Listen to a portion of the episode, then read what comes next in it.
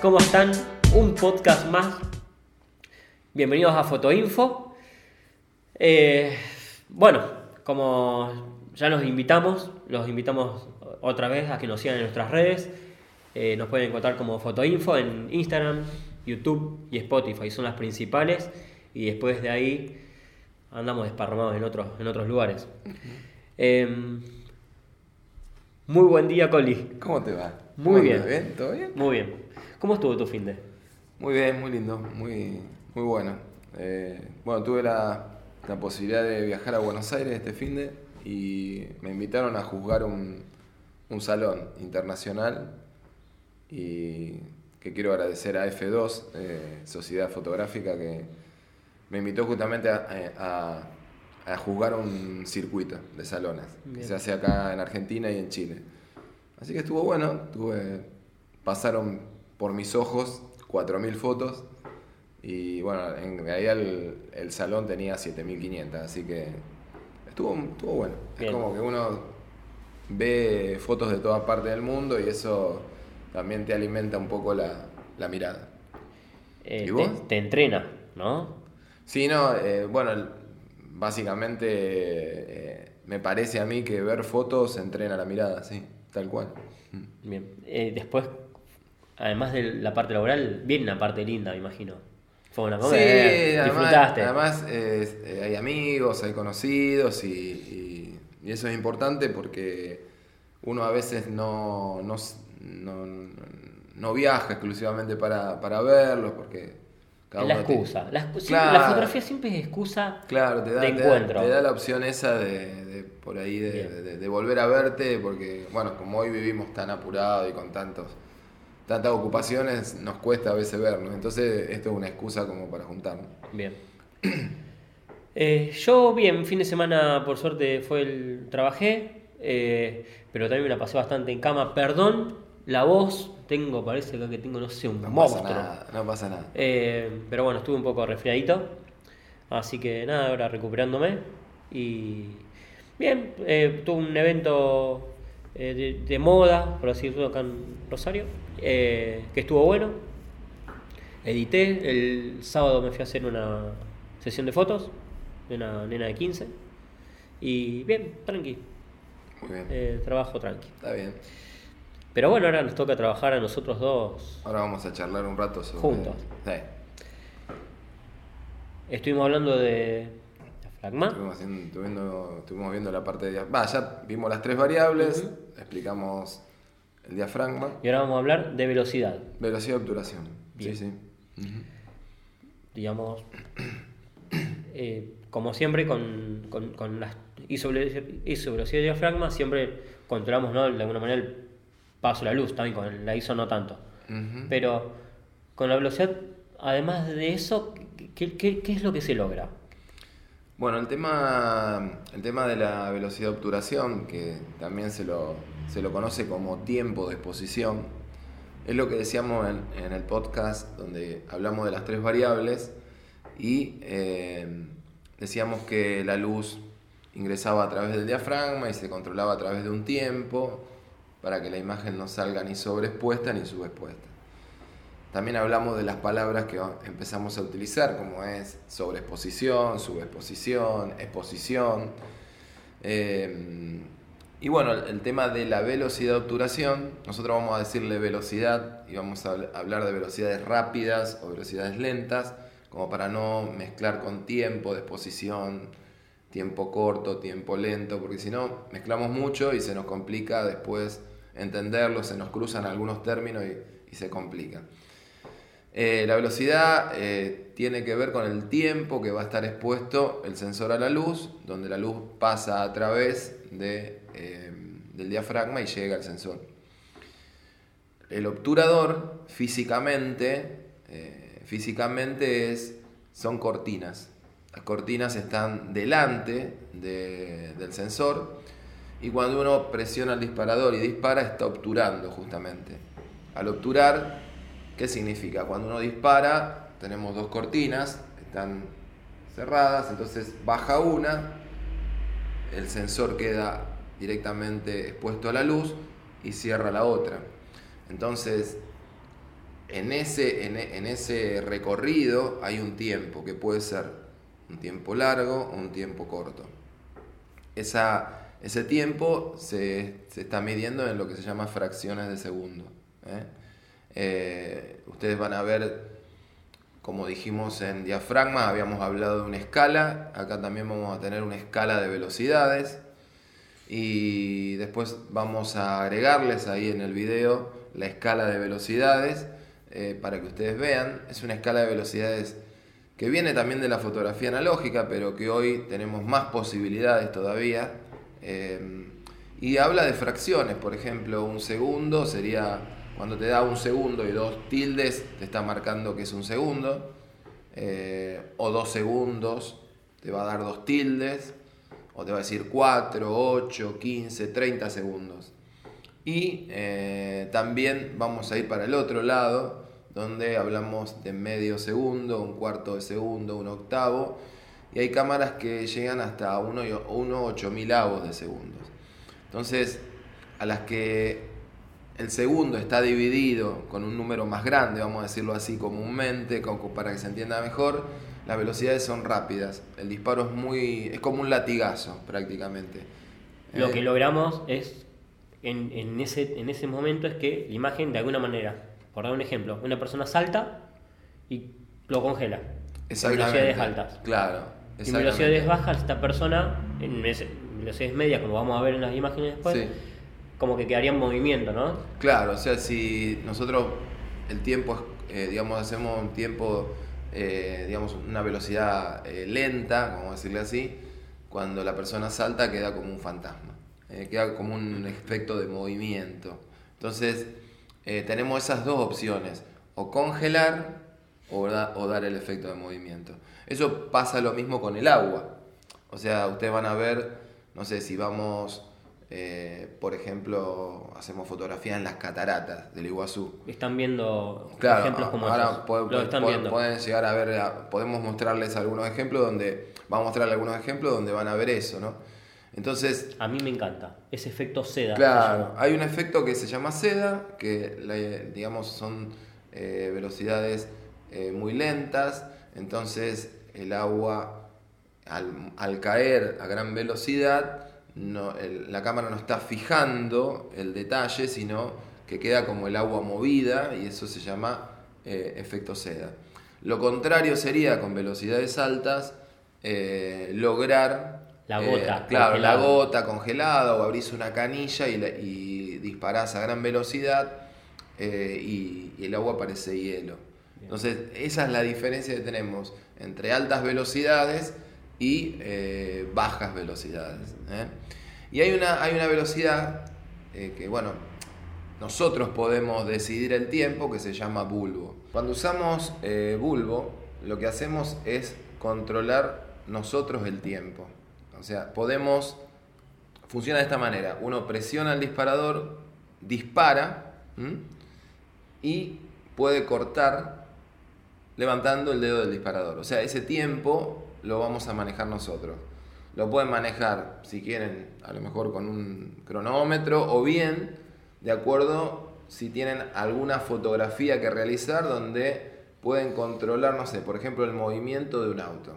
Como están viendo en la imagen, cuando uno eh, trabaja en bulbo, lo que va a hacer es controlar uno mismo el tiempo. Uno presiona el disparador, dispara y levanta el dedo del disparador cuando quiere que la imagen termine. O sea, uno maneja y controla el tiempo. ¿eh? Por ejemplo, si tuviéramos el recorrido de un auto donde queremos ver eh, las luces, como lo están viendo, queremos ver el efecto ese eh, fotografía, es pintar con luz así que cuando algo se mueve a gran velocidad y uno trabaja con tiempos muy largos eh, la imagen prácticamente desaparece del auto y, uno va a ver el hilo de las luces.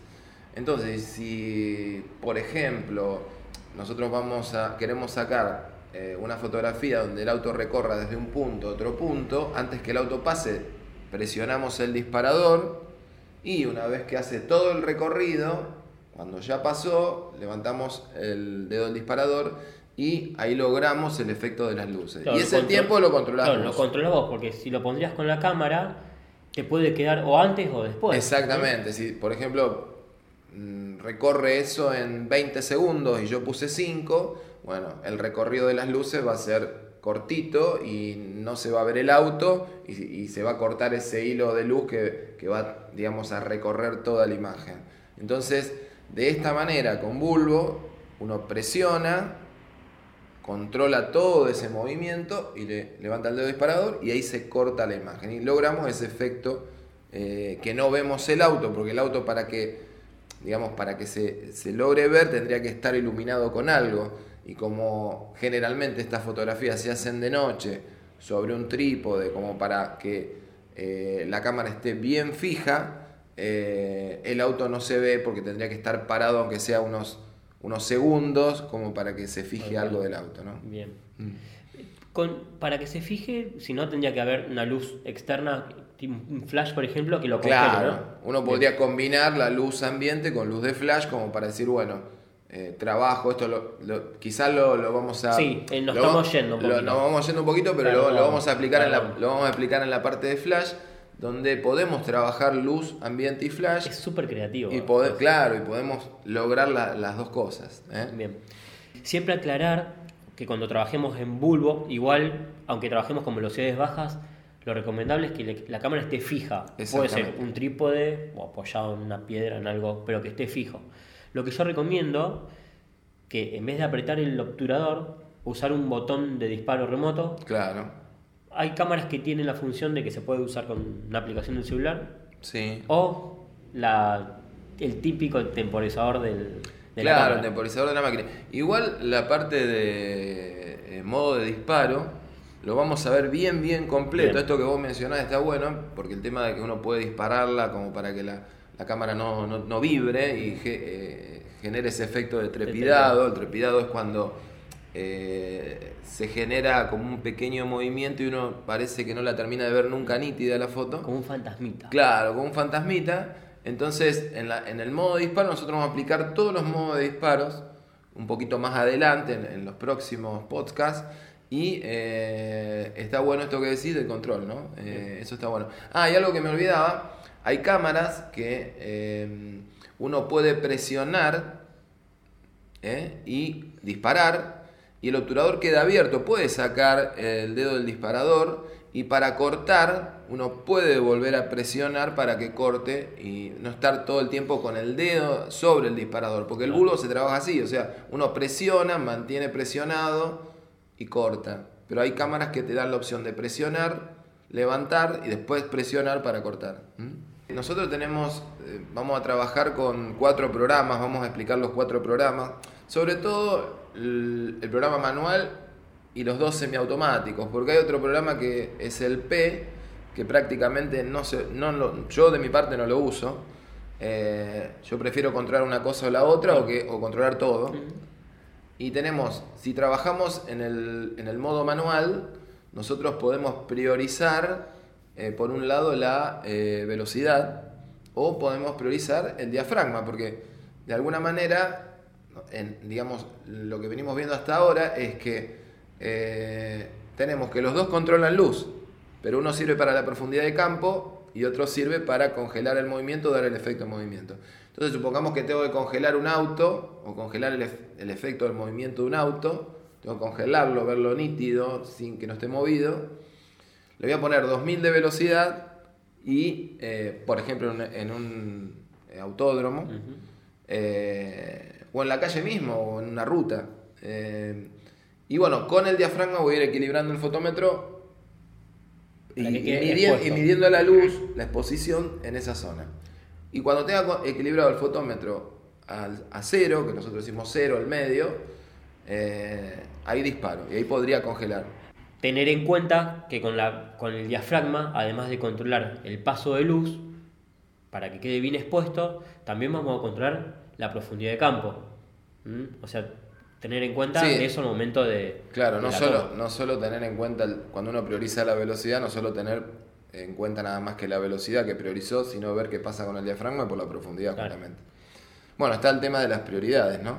O sea, eh, nosotros tenemos el modo manual, en el modo manual que venimos hablando y que queremos que empiecen a aprender un poco con eso para razonarlo mejor. Eh, uno prioriza la velocidad. Priorizar significa colocar primero la velocidad. Supongamos estamos hablando justamente ahora de velocidad y necesitamos congelar el movimiento, ponemos 2000 y con el diafragma tratar de compensar la luz ¿eh? y equilibrar el fotómetro. Pero ahí priorizamos, pero en el programa manual. Pero además existen las prioridades, tanto la de diafragma como la prioridad de velocidad, que son dos programas semiautomáticos. ¿Cómo es en Nikon? En Nikon es eh, la prioridad de velocidad es S y también es en Panasonic y Sony. ¿Y en Canon? Y en Canon es eh, la prioridad de velocidad es TV corta. Bien. Entonces, lo, están viendo. Claro, uno, claro, cuando uno, cuando uno le pone ya la velocidad, queda fija y ustedes con el solo hecho de mover la cámara, tengan en cuenta que cada vez que muevan la cámara va a cambiar la luz, automáticamente la cámara le cambia el valor de, el valor de diafragma. ¿sí? Pasa lo mismo con el diafragma. Si yo pongo una prioridad de diafragma, que sería en, en Nikon es A, eh, también en Sony y en Panasonic, y AB corta en Canon, si uno pone el valor, coloca el valor de diafragma, por ejemplo voy a hacer un paisaje, pongo 11 de diafragma, eh, la cámara automáticamente coloca la velocidad. Entonces esos son semiautomáticos que te permiten trabajar un poquito más rápido eh, en relación al manual que cada vez que yo levante la cámara y encuadre, aunque haya priorizado un valor, tengo que cambiar el otro. ¿Mm? Recordemos que esto que comentás lo hablamos en el podcast anterior, así que si necesitan información sobre diafragma, lo tenemos. Claro, o sea, todos se van a ir, eh, tratar de interrelacionarse mm. los podcasts. Esa es un poco la idea. Entonces, si están viendo este, van a tener que mirar el anterior y muy probable que eh, todos los anteriores, como para les conviene ir hacer, haciéndolo progresivamente. ¿no? Y lo importante es que sigan viendo los próximos. Y, es lo más importante. que sigan viendo los próximos. La idea es que sí, que por favor sigan. Que nos sigan. Y ya que estamos, te invitamos a que nos sigas en nuestras redes. Eh, si nos estás escuchando, obviamente, seguramente estás en Spotify, también estamos en otras plataformas de podcast eh, en este caso, que estamos hablando de velocidad, si nos estás escuchando en podcast, te recomendamos que te pases por nuestro canal de YouTube, que es Fotoinfo, porque estamos mostrando imágenes, vamos a dar ejemplos y creo que va a ser más productivo que escuchándolo. Eh, también estamos en Instagram y también en Facebook. Pero te invitamos a que nos sigas. Eh, y saber si te gusta, queremos saber tus comentarios, eh, alguna duda, sugerencia para mejorar. Las caras no podemos. Es esta, perdón mi voz hoy, que hoy estoy... Y lo que pasa es que las caras de la mañana temprano, sueño. Cuesta, cuesta. Estamos trabajando, somos unos trabajadores. Vamos, Bueno, Coli, muchas gracias. Acá dejo nuestras redes para que nos sigan a nosotros. Gracias a vos y gracias a todos a todos los que nos miran y nos escuchan. Sí, la verdad que es re lindo. Tenemos un, lindo feedback con esto. Esperemos que esto vaya creciendo de a poquito y, podamos a lo mejor interrelacionarlo con, cada uno de Armar una linda comunidad. Sí. Bueno. Nos vemos. Nos vemos, Coli. Nos vemos la próxima.